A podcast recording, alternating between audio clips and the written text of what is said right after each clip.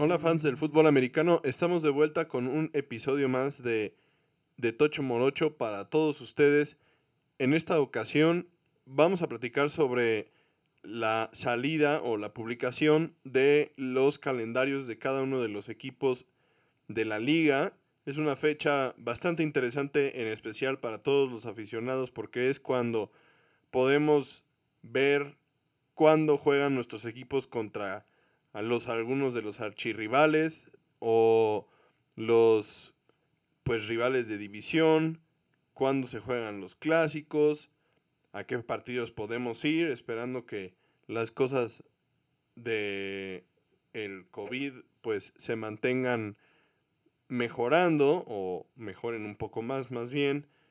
Realmente se podría pensar en que habría algunos partidos a los que tal vez nosotros los fans acá en México o fuera de Estados Unidos, para todos aquellos que nos escuchan fuera de México, pues podrían asistir a ver a sus equipos favoritos. Y además, pues también tiene mucho morbo, digamos, este, este anuncio por parte de la liga, porque tenemos dos estadios que van a aceptar afición por primera vez en su historia, hablando de SoFi Stadium en Los Ángeles y de Allegiant Stadium en Las Vegas, que son estadios extremadamente llamativos para la afición. Y bueno, la verdad es que son momentos en los que se vale ilusionarse como aficionados al fútbol americano. Y bueno, para los que estamos en México, como bien dices, los juegos en Estados Unidos van a ser nuestra única oportunidad de ver un juego de la temporada 2021 porque el juego aquí en el Estadio Azteca fue cancelado por segunda vez debido al COVID. Entonces, tendremos que esperar hasta el próximo año para tener un juego en casa. Pero bueno, ya eso es historia para otro momento. En este episodio no solo vamos a hablar del calendario, como bien menciona, sino también les vamos a hacer el recuento de las noticias más importantes que han sucedido desde que grabamos la última vez. Empezamos con un tema que ya habíamos tocado en episodios anteriores, pero no tan a fondo como amerita. Este es el drama que se está desarrollando dentro de los Green Bay Packers. Cuéntanos, ¿qué estamos viendo aquí? Bueno, pues la verdad es que parece que Aaron Rodgers no está a gusto con la directiva de los Packers y eso ha provocado algo de, tensión y generado que Rogers pues haga comentarios como los que se escucharon previo al draft en los que pedía salir de Green Bay. Y bueno, la verdad es que la directiva de Green Bay pues no ha soltado prenda, digamos, en este sentido y ha mantenido su, actitud firme y estoica respecto a considerar a Rodgers como su coreback de esta temporada y la siguiente. Pero una cosa es decir que estás all in con Rodgers y que es la cara de la franquicia que quieres que se mantenga contigo y otra cosa es lo que reflejan tus acciones. Sí, bueno, recordemos que como parte de las complicaciones que tienen los equipos este año es que el tope salarial se vio reducido y muchos equipos buscaron o solicitaron a sus jugadores y en especial a los jugadores mejor pagados del, roster, pues que reestructuraran sus contratos para diferir parte de su salario a años posteriores en el lapso de su contrato, ¿no? Y entonces liberar un poquito de dinero para esta temporada. Este fue el caso también de los Packers, que le pidieron a Rogers que reestructurara su, su contrato, pero realmente pues Rogers más bien está buscando un nuevo contrato. Todo esto se desprende de lo que sucedió el año pasado en el draft, cuando seleccionaron a Jordan Love con la primera selección y pues Rodgers está intentando forzarlos a que se comprometan, a que él sea el coreback a largo plazo y que prácticamente los Packers pierdan la opción de probar a Jordan Love antes de, de tener que pagarle más dinero porque termina su contrato de novato, ¿no? Aquí pues también parte de lo que dices de que hablan mucho las acciones por parte de los Packers es que ellos le solicitaron a Rogers que reestructurara su contrato, pero realmente ellos no tenían que pedirle a Rogers eso porque dentro del contrato de Rogers hay una cláusula que le permite a los Packers sin autorización de Rogers pasar 13 millones de su salario de este año a un bono por firmar que no impacta el tope salarial. Y entonces automáticamente, obviamente Rogers recibiría esos 13 millones de dólares este año, pero no contarían contra el tope salarial. Entonces es dinero que él no va a dejar de percibir y que los Packers pudieron haber liberado dentro de su tope salarial para pagarle a alguien más.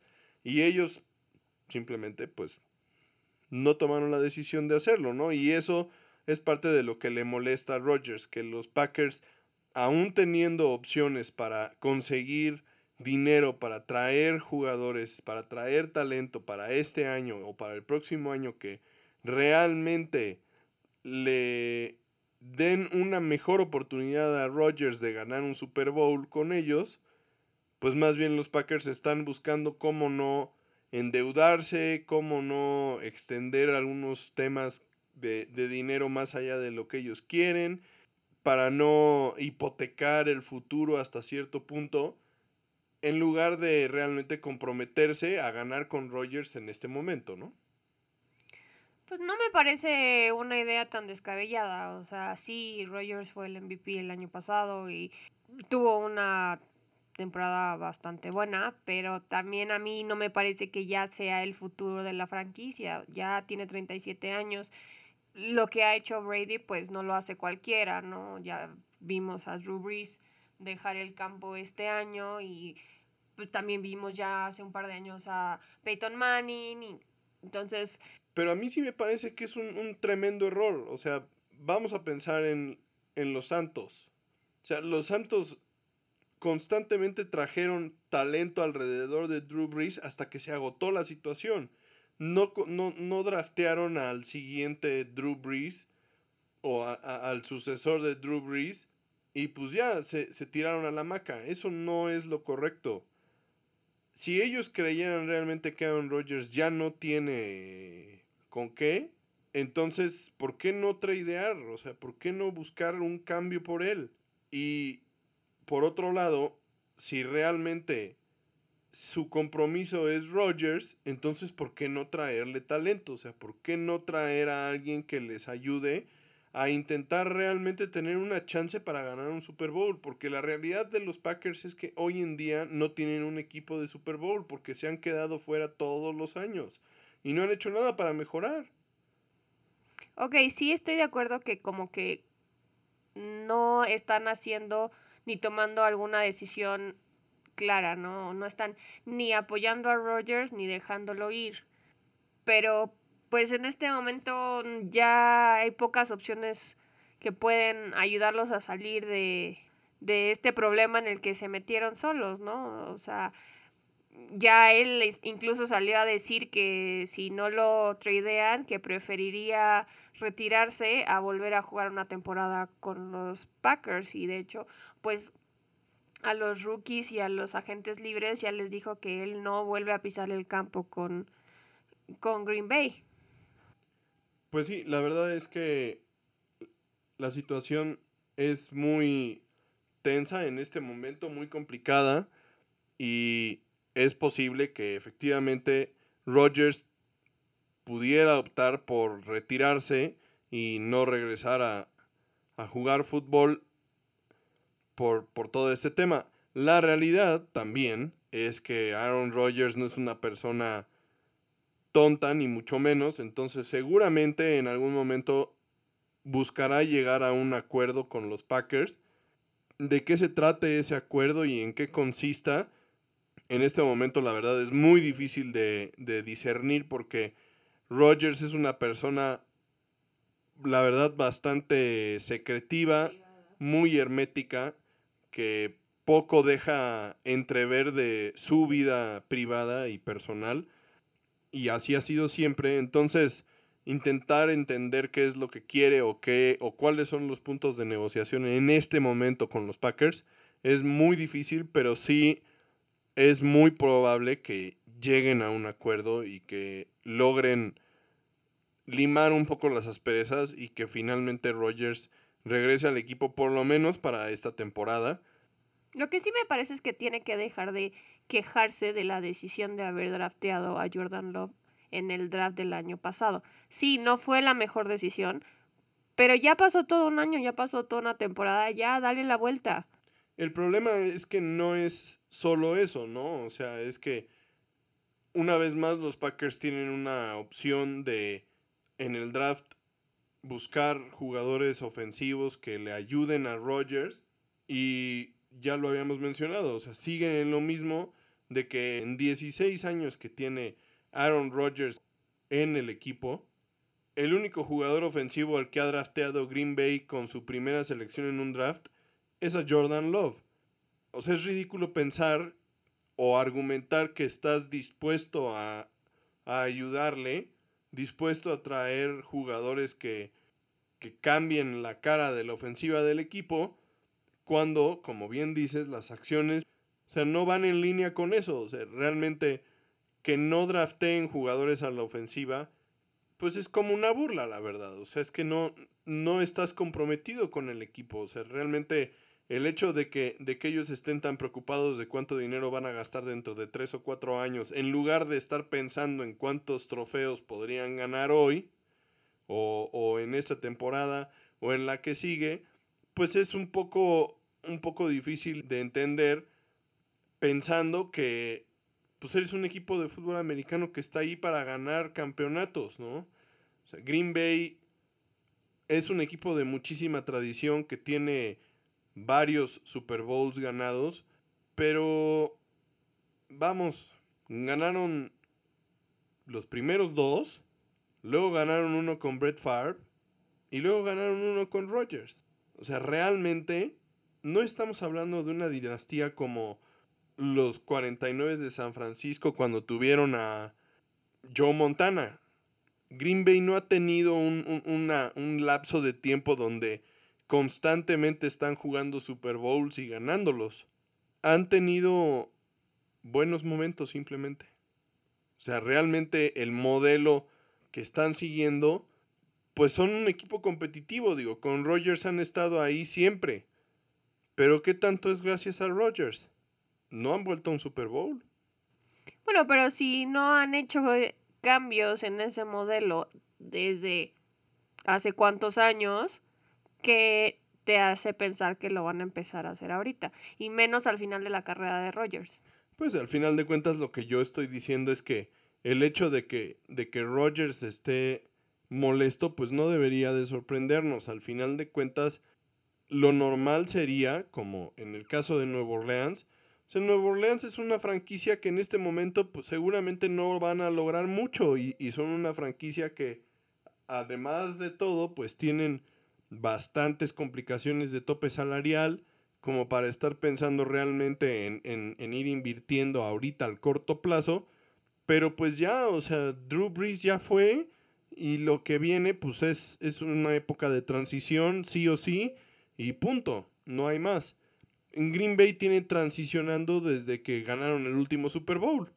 eso es, es, un poco, es un poco extraño pensar que tienes a un coreback que tiene calibre de MVP de la liga y que no lo vas a aprovechar, o sea, no lo vas a rodear de talento para que te haga llegar y ganar cuantos Super Bowls pueda.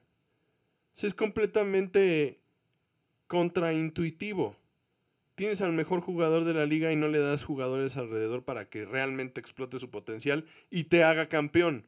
Pues entonces, ¿qué estás jugando? Pues como bien dijiste al principio, esto es una historia en desarrollo todavía. conforme vayan saliendo las pocas o muchas noticias relacionadas al tema, les iremos informando y pues creo que va a ser una de las cosas que nos va a tener en ascuas a todos los fans este año, de aquí a que empiece la temporada, porque pues muchos de esos encuentros que se ven muy atractivos involucran a Green Bay siempre y cuando Rogers siga en el equipo.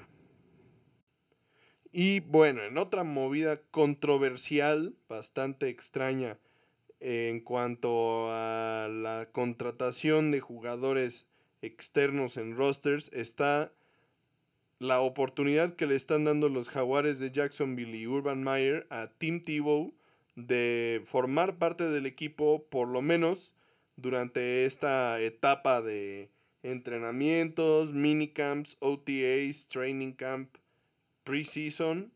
Y bueno, pues ya después cuando sean los cortes para los rosters finales, pues se verá si realmente Tim Tebow, que tiene casi ocho años desaparecido de la NFL, vuelve a formar parte de un roster de un equipo de la, de la NFL, ¿no?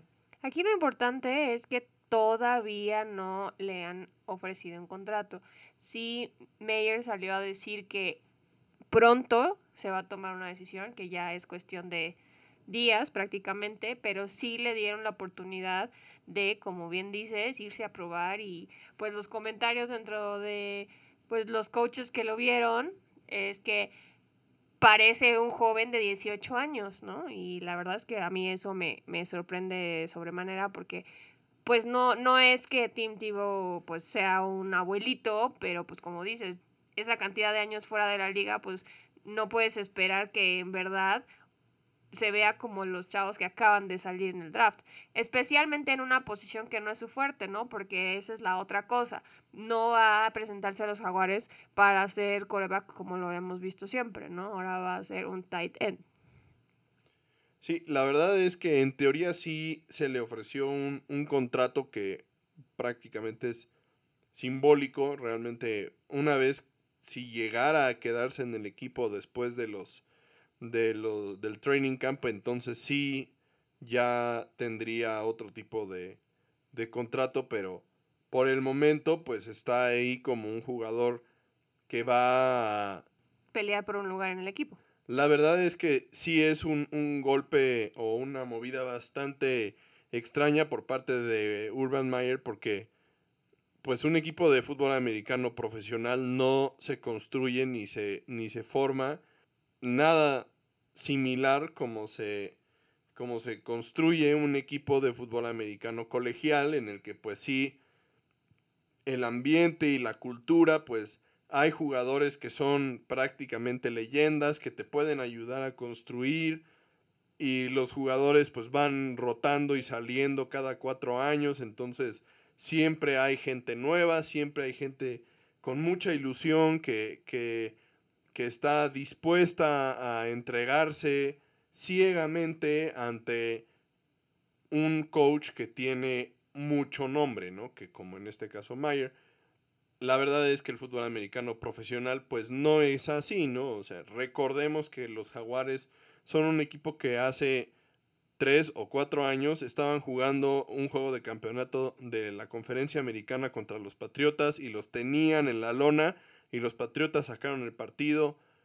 Y de ahí los Jaguares se desarmaron completamente. El coreback en ese entonces era Blake Bortles, parecía que era la solución, finalmente no fue así. Y han pues dado tumbos después con Garner Minshew. Garner Minshew, que parecía también que era como la gran revelación de novato. Y el año pasado, pues una vez más se desintegraron. Y hay jugadores en ese roster que todavía están desde cuando fueron al, juego de campeonato de la americana y que este tipo de movimientos como el de Tim Tebow no los ven bien. O sea, tú vienes como un nuevo coach y quieres instalar tu cultura muy similar a la del colegial y la verdad es que tienes jugadores que tienen cuatro años ahí, que han perdido muchísimo, que han sufrido las derrotas, que vivieron cómo corrieron a un coach que también vieron cómo corrieron al gerente general que los contrató y que vienen a preguntarte, pues, ¿qué es lo que vas a hacer para hacerlos ganar? O sea, a ellos no les interesa si Tim Tebow o no Tim Tebow. En especial cuando Tim Tebow tiene ocho años de no jugar. ¿Con qué cara le dices a cualquiera de ellos que este muchacho que tiene en la calle y en la tele va a hacer las cosas mejor que ellos o va a venir a cambiarle la cultura al equipo? Es, es irrisorio, ¿no? Y la verdad es que este es el tipo de cosas que Urban Meyer no tenía que hacer porque son golpes a la credibilidad, al profesionalismo, al, a la idea que tienen los jugadores de que, te, de que este señor va a entender lo que tú estás eh, haciendo. Y la realidad es que este es parte del tema, ¿no? O sea, ¿cómo vas a lidiar con alguien que tiene cinco años en el equipo, que ya no tiene la misma ilusión, que ya no tiene la misma motivación, que ya no tiene el mismo compromiso, que está ahí, que tiene un contrato tal vez multimillonario y que el gerente general simplemente te va a decir, pues sabes qué, mi chavo, no nos podemos deshacer de él, que juegue. Pues ponlo a jugar. ¿Cómo le vas a explicar a ese que viene Tim Tebow a construirte la cultura del equipo? Una tontería. Mira, por un lado, viéndolo fríamente, es también muy normal dentro de la liga que coaches tengan como sus anclas, ¿no? O sea, que si el coach se mueve el equipo, ese jugador ancla se mueva con ellos. En esos casos son entendibles, pero volvemos a lo mismo, ¿no? O sea, Tim Tebow es un jugador que lleva fuera de la liga ocho años. Ya no tendría que tener nada de, de, de ancla, ¿no? Y si a lo mejor sí es muy buen motivador y le va a dar espíritu al equipo, pues eso no, no, no lo podemos saber, ¿no? Pero sí estoy de acuerdo contigo que es una decisión bastante controversial, especialmente si la está tomando Urban Meyer por la relación que tuvo con Tim Tebow hace más de 10 años en Florida, ¿no? O sea, eso e, es estar atorado en el pasado y no augura bien para un equipo que merece algo mejor, ¿no? O sea, sí, sí, a mí sí me preocupa esta decisión, sobre todo también porque, bueno, regresamos otra vez, no, no queremos hablar mal de Tim Tebow por más que la verdad en lo personal no me caiga muy bien. No queremos decir que, que no sea un buen jugador, tampoco era brillante, nunca, nunca lo fue, por lo menos en, eh, a nivel profesional, pero ¿cómo puedes justificar esa decisión de traerlo de vuelta después de que estuvo sentado ocho años en su sillón viendo la tele, cuando llegan a la liga chavos como Kyle Pitts, ¿no? O sea, ¿cómo puedes justificar que él, todo, él tiene lo suficiente para competir con un nuevo prototipo de tight end? Sí, exacto. O sea, la verdad es que en, la NFL de hoy, la verdad, los, las alas cerradas son jugadores, o las alas cerradas destacadas son jugadores que tienen otro tipo de habilidades, no necesariamente como lo que estábamos acostumbrados a ver, por ejemplo, con Jason Witten o algunos de estos alas cerradas, o Tony González, por ejemplo, que eran gente pues muy, muy corpulenta, no tan rápida, no tan ágil, con buenas manos y que bueno, al final de cuentas Tony González le cambió la cara a, la posición, pero no es Kyle Pitts, ¿no? Y entonces Tim Tebow, que de hecho nunca fue un gran, gran atleta, o sea, no era muy rápido, es difícil pensar que entonces él ahora va a venir a hacer, a, cambiarle la cara a, a la posición en Jacksonville pues la verdad es que es un poco extraño, ¿no? Entonces, es difícil de justificar la, decisión. No es un buen comienzo para el tenure de Urban Meyer en los Jaguares. Está siendo muy criticado, tal vez no por los especialistas, pero sí por los fans. Los fans están cuestionando muchísimo. Otro tema que también justo ahora está siendo cuestionado de las decisiones que ha tomado es estar poniendo a su nuevo running back, Travis Etienne, a practicar como wide receiver, ¿no?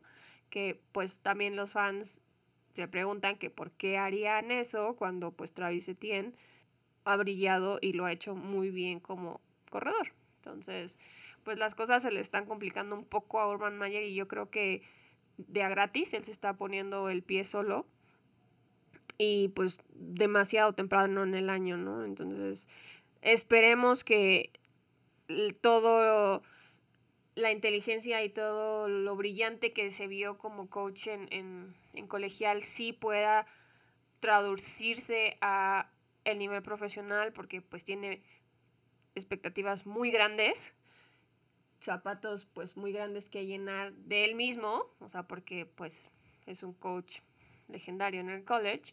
Entonces, pues yo creo que todavía es muy temprano para dar una opinión completa sobre lo que está haciendo.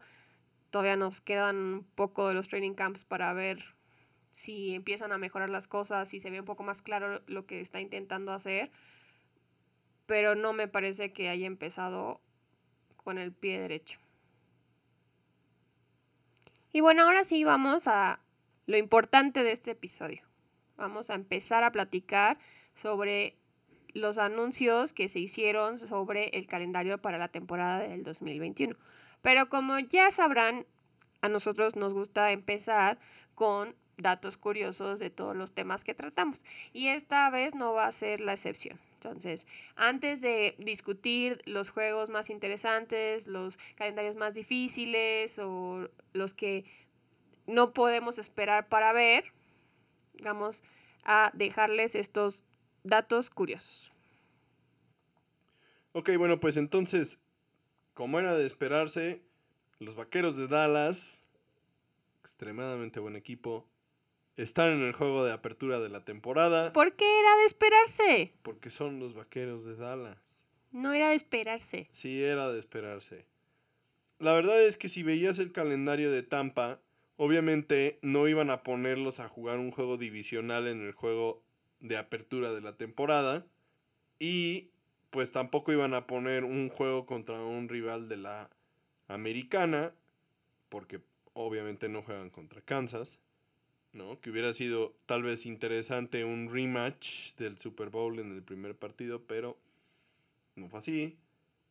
Y entonces, el siguiente mejor para los ratings, para atraer a la afición, para darle una un empujón tremendo a la temporada, los Vaqueros de Dallas. Claro, ¿por qué no poner al campeón del Super Bowl contra el segundo lugar de la peor división de la liga? Siguen siendo los vaqueros de Dallas. Bueno, entonces, aparte de que los vaqueros de Dallas y Tampa Bay van a estar en el juego de apertura de la temporada, el kickoff, el primer partido, donde obviamente los bucaneros van a desvelar su trofeo y van a dar, dejarnos ver los adornos en su estadio y quién sabe cuánta cosa. También recordemos los que este año va a haber 17 juegos durante 18 semanas y los buys van a ser entre la semana 6 y la 14. Normalmente los buys empezaron la semana 4, ahora van a empezar la semana 6. Otro dato curioso que vimos esta vez es que 10 equipos tienen 5 juegos de primetime. Estos son los Packers, los Saints, los Cowboys, los Seahawks, los Steelers, los Ravens, los Rams, los 49ers, los Chiefs y los Bucks. Aquí muy interesante, la verdad, la decisión de poner a los Saints con 5 juegos de primetime. La verdad es un poco aventurado, osado desde mi punto de vista, porque la verdad es que pues no sabemos en qué estado van a estar los, Santos, considerando de que ya no tienen a Drew Brees y que la situación de sus corebacks pues no está tan clara, ¿no? O sea, tienen ahí a James Winston que ya sabemos quién es James Winston o quién ha sido James Winston hasta este momento. ¿Puede mejorar? No, la verdad es que no lo sabemos. Y por otro lado, pues Tyson Hill es un coreback poco convencional y entonces puede ser una apuesta un poco riesgosa, ¿no? Entonces... Sí, puede que al, conforme avance la temporada le vayan quitando juegos de prime time a los Santos, pero pues sí me parece que de entrada podría ser buena opción porque a fin de cuentas, aunque no es una situación clara, es una situación interesante, ¿no? Entonces, pues veremos cómo les va a los Santos con sus cinco juegos de prime time. Lo que sí es que esta vez todos los equipos van a tener al menos un juego de prime time. Sí, y esto se viene repitiendo desde las últimas cinco temporadas, que era parte de lo que buscaba la NFL cuando crearon y expandieron el, calendario de, del Thursday Night, que era que todos los equipos jugaran juegos de prime time. Bueno, pero esta apenas es la segunda vez que lo van a lograr en las últimas cinco temporadas que tú mencionas, desde el 2018, ¿no? Entonces, también aquí ayuda que tenemos el juego extra, ¿no? Y bueno, el siguiente dato que les queremos dar es que el equipo con el calendario más difícil no ha llegado a playoffs en las últimas cuatro temporadas. Los Patriotas en el 2020, los Raiders en el 2019, los Packers en el 2018 y los Broncos en el 2017. Este año el calendario más difícil lo tienen los Steelers. Obviamente estas son puras estadísticas. que les encanta sacar a, a los analistas de la NFL. No quiere decir que se vaya a cumplir. Esperemos que sí, porque no queremos a los Steelers. Pero, bueno, va a ser algo pues muy interesante con lo que van a tener que luchar en Pittsburgh. Y bueno, también otro dato curioso, tenemos que por octava vez desde el 2010 los dos MVPs anteriores se enfrentarán en la temporada regular. Eh, en este caso será el juego de la semana 15 donde los Packers se enfrenten a los Ravens y en este caso pues los dos MVPs son Aaron Rodgers y Lamar Jackson respectivamente, ¿no? Sí, Aaron Rodgers sigue en el equipo, ¿no? Exactamente.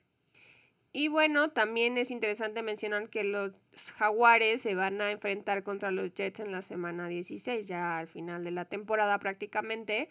Y si ambos rookies juegan, corebacks, estamos hablando, sería la, la, cuarta vez en la historia que primer y segundo pick se enfrenten. Las veces anteriores habían sido James Winston contra Marcus Mariota en el 2015, Peyton Manning contra Ryan Leaf en, el, en 1998 y Drew Bledsoe contra Rick Miter en 1993. En este caso serían Trevor Lawrence contra Zach. Por otro lado, también tenemos que los Jacks se van a enfrentar a los Bengals y a los Delfines, que representaría un rematch entre Trevor Lawrence y Joe Burrow y Trevor Lawrence y Tua Tagovailoa, que serían repeticiones de los dos corebacks que jugaron los últimos dos campeonatos nacionales, ¿no? Cosa que pues nunca había sucedido antes, ¿no? Que se enfrentaran corebacks que habían jugado en campeonatos nacionales en juegos de, la NFL, pues muy interesante también eso. Y veremos pues cómo, cómo están los tres, ¿no? Los tres equipos pues pueden ser bastante competitivos. Y bueno, los últimos dos datos curiosos con los que los queremos dejar es, son de nuestros equipos empezando por los Cowboys.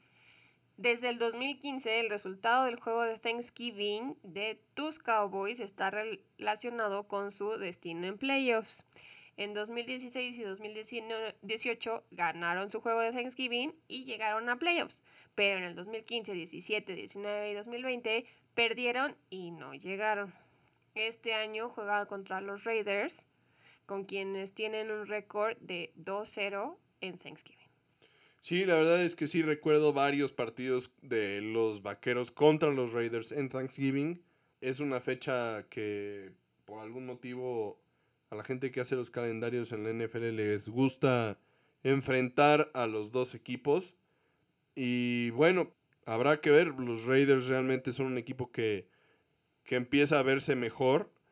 Y los Vaqueros pues obviamente tienen todas las mismas pues, los mismos huecos que tuvieron el año pasado, con excepción del hecho de que pues esperemos que Dak Prescott esté, esté sano durante la temporada.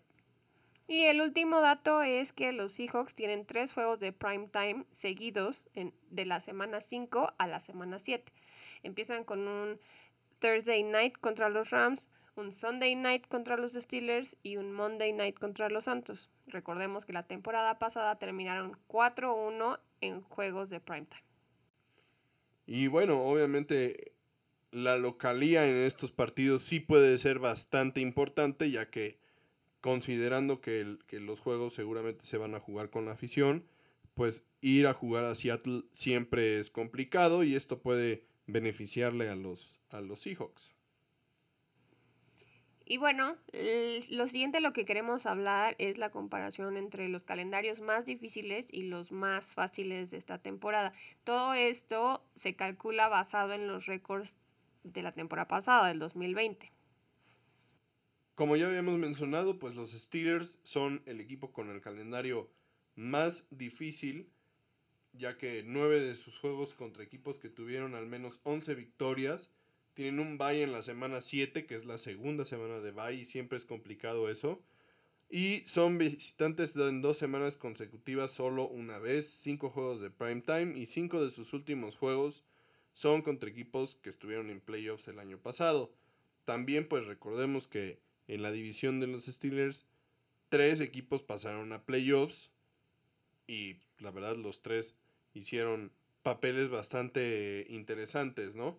Sí, las cosas se les van a complicar cada vez más porque vimos la temporada pasada que cada vez le cuesta más a Rotlisberger hacer lo que hacía antes, ¿no? Hacer los pases largos, e, extender el campo, entonces pues sí va a ser una temporada complicada para ellos y que van a tener que demostrar toda la tradición y toda la confianza que tienen en ellos sus fans. Y bueno, pues no es de esperarse que el equipo con el segundo calendario más complicado, pues sean los Ravens de Baltimore, que se van a enfrentar contra los Steelers y contra los Browns, que son el tercer equipo de la división que tiene playoffs del año pasado. Entonces realmente nada de sorpresas en este en ese 1 y 2. El tercer equipo con el calendario más complicado son los Bears, después de ellos los Packers y después de ellos los Vikings, son tres equipos de la división norte de la nacional que tienen calendarios complicados. Entonces también pues las cosas no se ven tan sencillas para los Packers pensando en todo el tema este que gira alrededor de Aaron Rodgers. Y por el lado de los Bears, pues bueno, van a ser muy interesantes estos partidos que tienen los Bears pensando en que posiblemente tengan a Justin Fields como coreback novato, pues que se enfrente a equipos de, de alto calibre desde el principio, pues seguramente será una prueba interesante. Y bueno, los calendarios más fáciles esta vez lo tienen las Águilas, los Cowboys, los Falcons, los Buccaneers y los Dolphins. No es sorprendente ver a los Águilas y a los Cowboys con este tipo de calendarios si la temporada pasada la verdad es que dejaron mucho que desear, ¿no?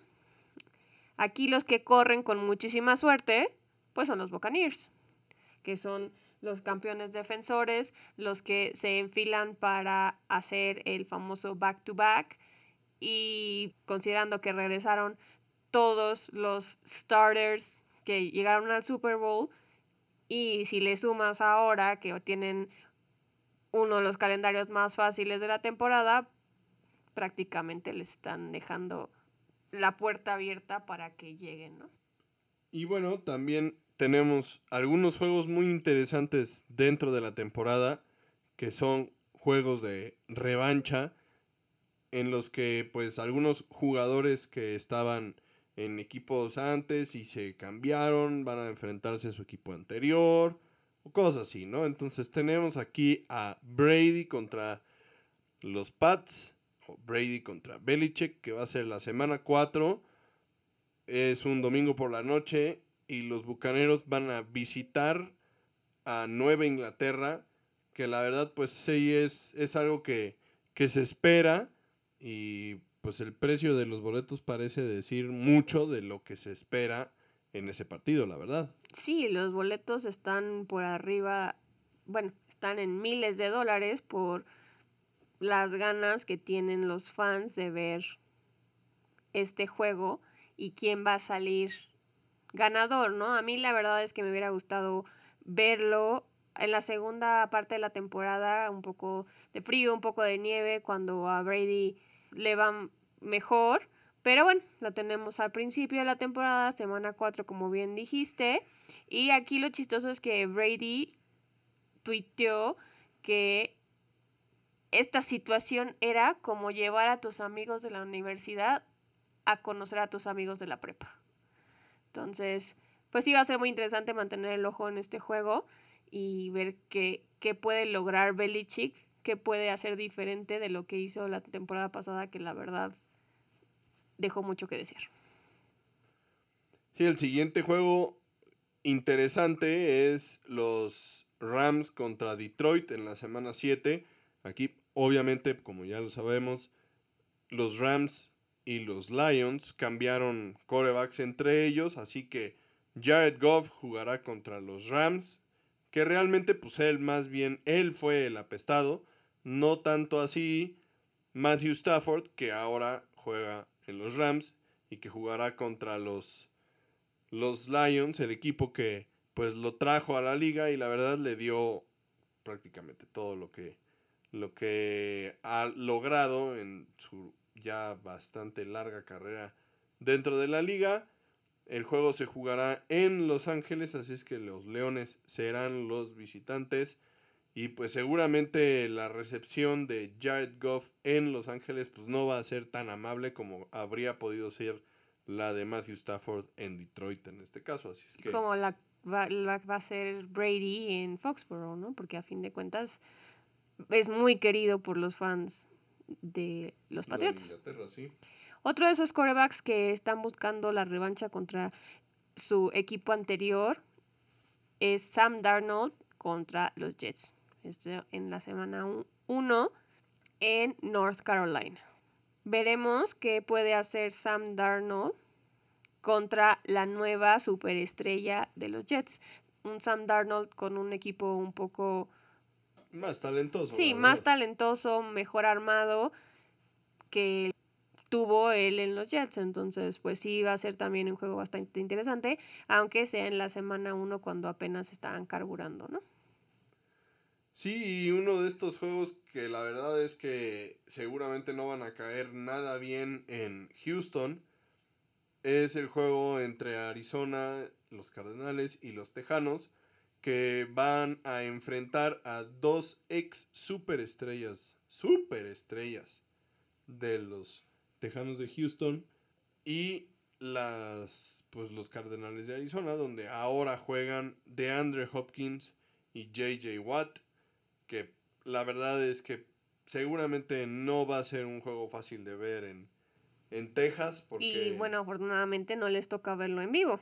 No, claramente como va a ser en Arizona, pues por lo menos tendrán la oportunidad de cambiarle al canal y no sufrir en el estadio porque la verdad es que todo esto pinta para ser un tremendo atropello por parte de los Cardenales. Pero bueno, sigue siendo un juego de revancha, ¿no? Otro de esos juegos de revancha es el juego entre Jameis Winston con los Santos contra los Buccaneers, con quienes estuvo un par de años. En, esto va a ser en la semana 8 en Nueva Orleans. Aquí lo interesante va a ser que saber si James Winston va a ser el titular o qué van a ser los Santos con su situación de coreback, ¿no? Pero en dado caso de que él juegue, aunque sea una parte del juego, pues sí va a ser encontrarse contra sus ex compañeros. Y bueno, por último tenemos a Cam Newton contra las Panteras de Carolina, que bueno, como, como sabemos, pues después de una temporada llena de lesiones hace dos años, pues Cam Newton dejó a las Panteras de Carolina y finalmente se le dieron una oportunidad los Patriotas de Nueva Inglaterra la temporada pasada y fue traído de regreso para esta temporada. Veremos qué puede hacer Cam, quien llevara a las Panteras a un Super Bowl y casi lo ganaran, contra pues las, expectativas que tienen las Panteras en Sam Darnold, ¿no? Entonces, pues va a ser un juego bastante interesante. Si las cosas se parecen un poco a lo que sucedió el año pasado, la verdad es que puede ser un juego bastante competitivo. Y veremos pues qué tal le va a Cam Newton, que pues también por otro lado tendrá la competencia de el nuevo novato en Nueva Inglaterra para ver si realmente puede lograr quedarse con la titularidad. Además de estos juegos de revancha que ya les mencionamos, también vemos juegos de prime time muy interesantes, algunos de los cuales ya hemos tocado, como son el juego de los Bucks contra los Patriotas en la semana 4, ¿no? Eh, aquí la razón es porque pues Belichick es uno de los mejores coaches en la historia deportiva en, en general, ¿no? Y pues ha conseguido una reputación de complicarle la existencia a las mejores ofensivas y a los mejores corebacks, ¿no? Entonces va a ser interesante, como ya habíamos mencionado, ver qué logra hacer Tom Brady contra su ex coach, quién va a salir victorioso de este encuentro y pues cómo van a recibir los fans a su ex ídolo. Y bueno, también en la uno de los grandes juegos de prime time que tenemos es en la semana 5, el domingo por la noche jugarán los Bills contra los Chiefs. Este es un rematch de el juego de campeonato de la conferencia americana, un partido que la verdad se vio bastante interesante. Un juego que enfrentará también a Josh Allen y a Patrick Mahomes, que son dos de los mejores quarterbacks de la liga actualmente que podrían estar peleando por un MVP. Y bueno, pues la verdad es que dos de las grandes potencias, de los grandes favoritos para llegar al Super Bowl por parte de la liga de la conferencia americana. Y pues será muy interesante verlo el domingo por la noche.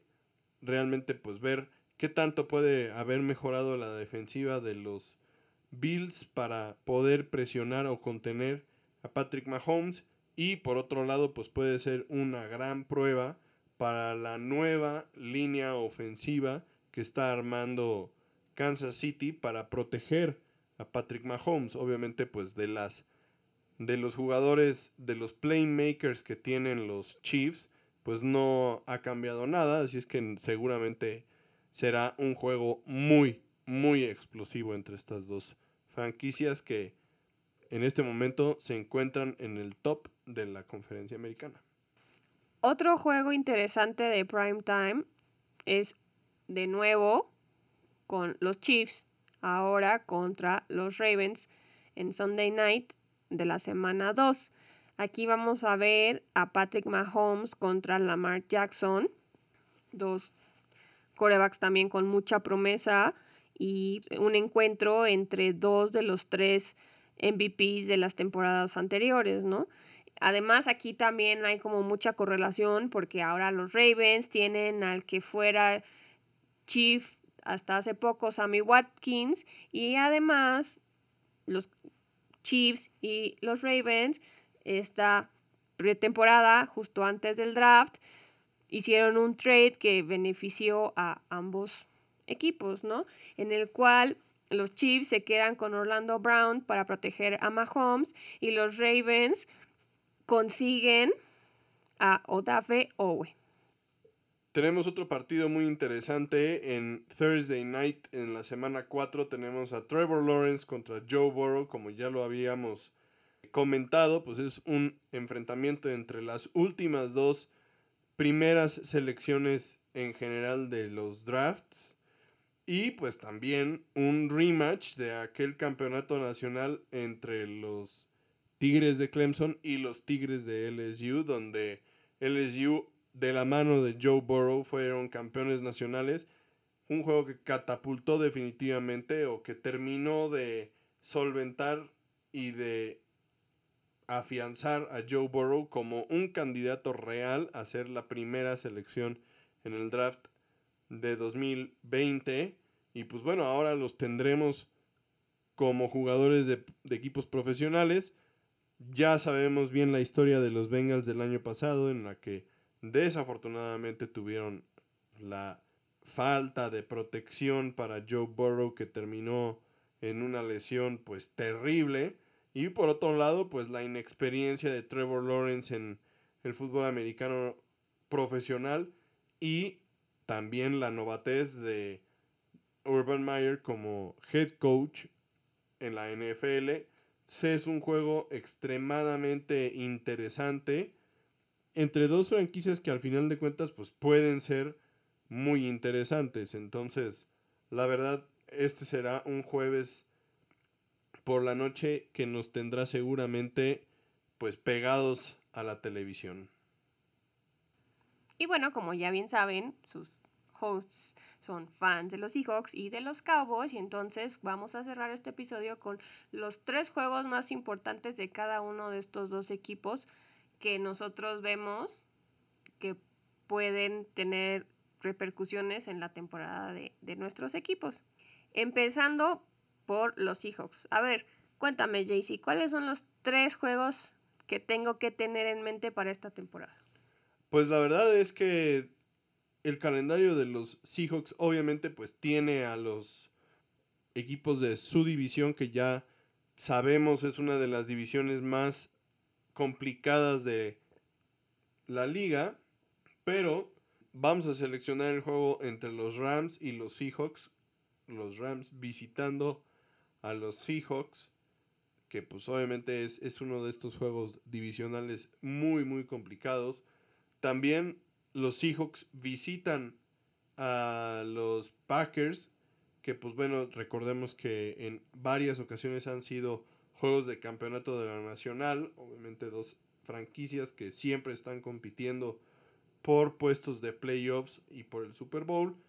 Y por último, este año los Seahawks visitan a los Steelers, que bueno, en aquel entonces cuando los Seahawks estaban en la conferencia americana, eran parte de la, de la división de los Steelers, entonces pues son rivales de mucha tradición, aunque tal vez las aficiones en este momento ya no recuerden tanto aquellas tremendas peleas entre los Seahawks y los Steelers de antaño, pero siguen siendo dos franquicias que no tienen ningún aprecio por la una por la otra, entonces serán juegos muy interesantes. Sí, regresando un poquito a los primeros dos que mencionas, en el primer caso contra los Rams, pues va a ser un juego de local, lo cual siempre pesa, sobre todo en un estadio como Lumen Field, que finalmente este año vuelve a estar lleno y entonces pues el 12 man pues siempre es un factor decisivo eh, en el juego, ¿no? Pero también por otro lado, los Seahawks son los campeones defensores de la división, pero no son los favoritos. Aquí este año los favoritos para ganar la división son los Rams. Entonces va a ser un juego muy interesante, como ya habías dicho, porque pues es Russell Wilson se va a tener que enfrentar a una defensa que se le, se le complicó muchísimo el año pasado y pues sin la ayuda que él tanto quería que le consiguieran en el draft, ¿no? Y por otro lado, el juego de los Packers pues también es muy interesante porque es la novena vez que se enfrentan Wilson y Rogers y pues podría ser la última ya que ambos jugadores están en descontento con sus equipos, ¿no? Entonces podríamos ver incluso a los Seahawks contra los Packers sin Aaron Rodgers desde este año. Podríamos ver el próximo año ambos equipos enfrentarse sin ninguno de dos, de estos dos corebacks tan representativos de ambos equipos o los Seahawks con Russell Wilson y los Packers sin Aaron Rodgers o los Seahawks sin Russell Wilson y los Packers con Aaron Rodgers, ¿no? Entonces, pues sí, como mencionas, juegos muy importantes.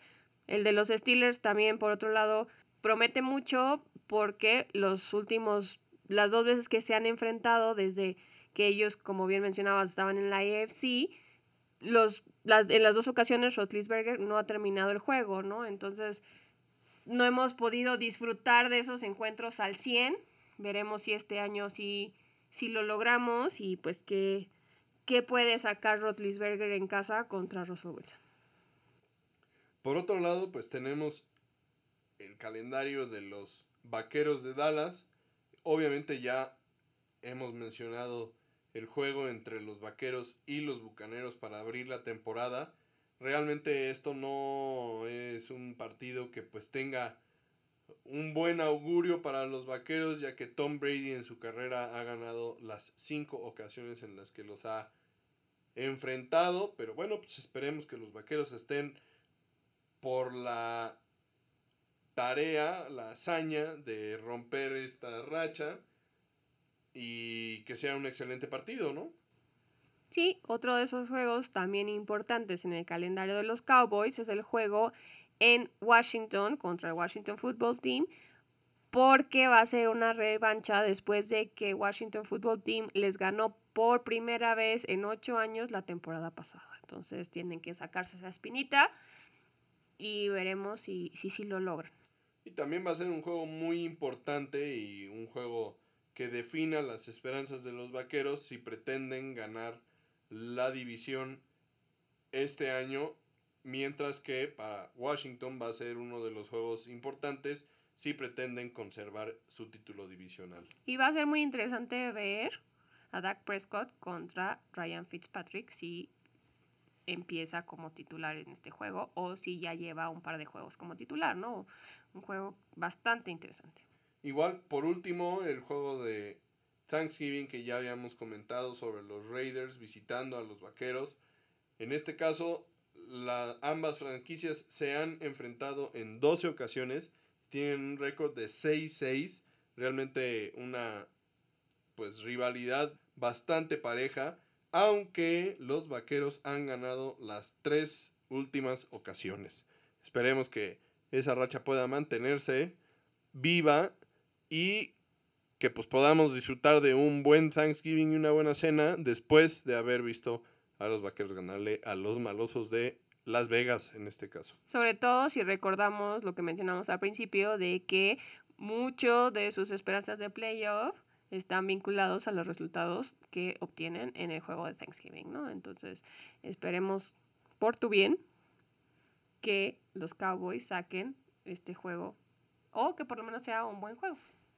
Y pues bueno, aquí termina nuestro episodio sobre el anuncio del calendario para la temporada 2021 de la NFL. Esperemos les haya gustado. Esperemos busquen los calendarios de sus equipos favoritos y vean qué juegos les interesan, si pueden organizar un viajecillo a ver alguno de los partidos de sus equipos favoritos. Si no, pues vayan organizando, tachando fines de semana para organizar la carnita asada, las quesadillas, las hamburguesas, los hot dogs y pues hacer lo que Realmente es lo más bonito del fútbol americano, compartir con familia y amigos este gran deporte que nos apasiona y nos une. Esperemos que este año las cosas mejoren todavía más y nos permita realmente compartir entre todos de esto que es pues un deporte apasionante. Bueno, como ya les había dicho, usamos esta plataforma para discutir a nuestros dos equipos favoritos, pero no estamos cerrados a sugerencias y peticiones. Si ustedes quieren un análisis de los tres mejores juegos del calendario de sus equipos, pues déjenos un comentario en Facebook, en nuestra página de Tocho Morocho o mándenos un correo a de gmail.com con el nombre de su equipo y pues con mucho gusto les mandamos los tres juegos que nosotros vemos que serían muy interesantes para el equipo en cuestión, ¿no? Ya saben que nosotros hacemos este programa para ustedes con muchísimo cariño y pues nos encanta compartirlo con ustedes, interactuar con ustedes, entonces estamos abiertos a lo que ustedes nos digan. Recuerden compartirlo y seguir escuchándonos. Nos veremos en un par de semanas con los avances que tengamos con los training camps y con los performances de los novatos más estelares de este año. Espérenos y pues sigan escuchándonos. Muchas gracias. Bye.